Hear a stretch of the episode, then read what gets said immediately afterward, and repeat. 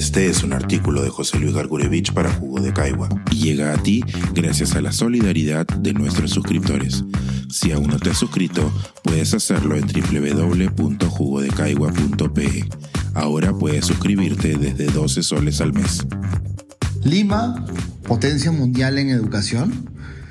Lo que está en juego en la transferencia de educación a la alcaldía de Lima.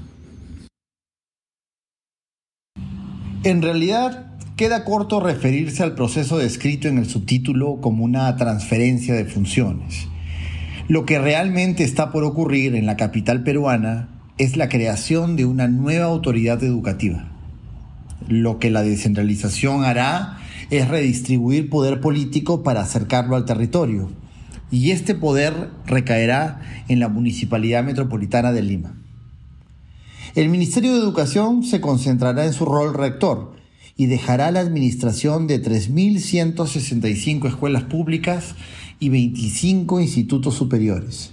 Y la supervisión, si se hiciera, de 11.313 escuelas privadas, 65.000 maestros y auxiliares a su cargo y más de 3.5 miles de millones de soles. Pero no solo se transfieren servicios, sepámoslo bien. En el caso de Lima, se trata del poder de conducir la educación para 2.354.900 estudiantes, es decir, un tercio de los estudiantes del país. Y más en realidad, porque, vaya recálculo, se trata de la agenda educativa de la tercera parte de la población del país. Y es ahí donde percibo el error de haber convertido este asunto en un desafío burocrático en preocuparnos más en cumplir con el proceso de la transferencia y no en entender el alcance de su impacto en la vida de los limeños. Es como si no estuviéramos hablando de esto porque pareciera ser solo un acto administrativo.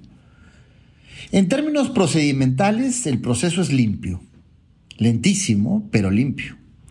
La descentralización se inició el 2002 pero recién en el 2008 se concluyó la transferencia de 21 funciones de educación, cultura, ciencia, tecnología, deporte y recreación a 25 gobiernos regionales, quedando solo pendiente la transferencia a la Municipalidad de Lima.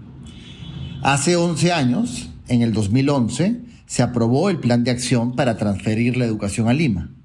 Pasaron alcaldes que no quisieron recibir la función y ministros que no quisieron dejarla ir, hasta que este 2023 el proceso se retomó por voluntad del alcalde en funciones. Pero esto no es municipalizar la educación. Recordemos que la Municipalidad Metropolitana de Lima tiene un régimen especial. Es, en términos reales, un gobierno regional para todos los efectos que se porte mediáticamente más como una alcaldía que como gobernación es un tema de estilo político de quien ocupa el cargo. Pero vamos al fondo. Subrayo tres elementos que creo que están en juego con esta decisión. Uno, ¿Para qué ciudad quieren asumir la educación? Acercar la educación a un territorio permite desectorizarla es una oportunidad de mirar las condiciones que mueven la educación multisectorialmente, algo que un ministerio nunca va a poder hacer. Al pasar la educación a un mundo multisectorial, por supuesto que los resultados finales se potencian. La educación se introduce en una ecuación territorial multiactoral. Para hacerlo así, la Municipalidad Metropolitana de Lima tendría que reconvertirse Agregar la educación a su misión institucional no es un elemento cualquiera. Esto no es gestión de residuos sólidos, seguridad ciudadana o limpieza y ornato público. Esto es el derecho a la educación. Y por tanto, responde al ejercicio de un derecho para lograr el desarrollo de una población y el desarrollo de un territorio.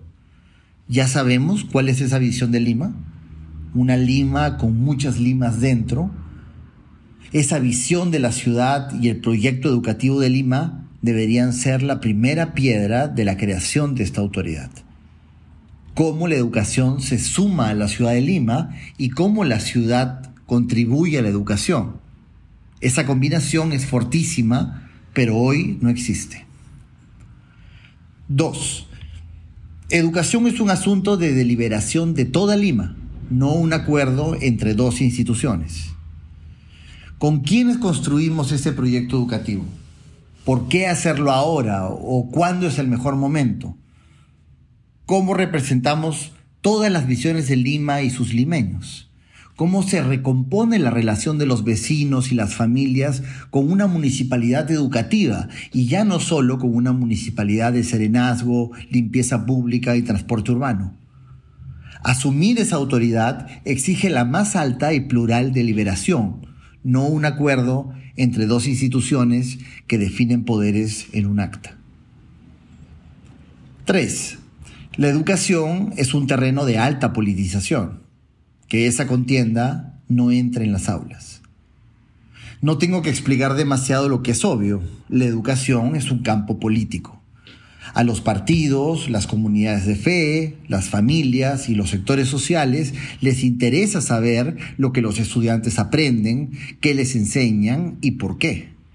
Permanentemente habrá una batalla contra lo que busque convertirse en intromisión curricular y favorecer intereses particulares. Y aunque la autoridad ejercerá en su territorio para efectos de conducción, no somos un Estado federado. Así que nunca será el rector de la educación. El currículo, sus enfoques y la política educativa nacional se tienen que respetar, sean o no de nuestro gusto partidario o personalísimo. La educación será agenda politizada, pero tenemos que proteger a los estudiantes de que esa contienda no condicione o limite sus aprendizajes, se meta en sus aulas o en las decisiones de los docentes y el sistema. Y punto aparte, no subestimemos cómo se debe recibir organizacionalmente la competencia de educación. Las gerencias de la Municipalidad Metropolitana de Lima no son unidades ejecutoras de presupuesto y la competencia de educación supone ocho unidades ejecutoras de presupuesto en distintas UGELES. Un volumen de administración que tendría riesgosos cuellos de botella en una entidad centralizada si no encuentra independencia y especialización en un organismo autónomo. Pero este es un campo técnico que, aunque es central, no es tan importante como los puntos en juego que pretendo subrayar en este artículo.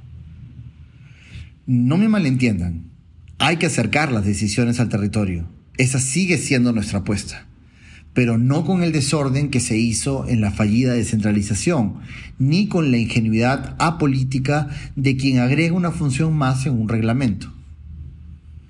En tiempos de alta polarización y precariedad institucional, el riesgo de tomar estas decisiones y fallar no es menor. Parafraseando el altisonante lema que desplegó la campaña del actual alcalde de Lima, la educación nos hará potencia mundial si llega a todas y todos, sin privilegios, sin atajos, sin intolerancias, sin inequidades. Esa es la potencia de ciudad que querríamos tener. Pensar, escribir, editar, grabar, coordinar, publicar y promover este y todos nuestros artículos en este podcast cuesta y nosotros los entregamos sin cobrar. Contribuye en www.jugodecaigua.pe barra suscríbete y de paso espía como suscriptor nuestras reuniones editoriales.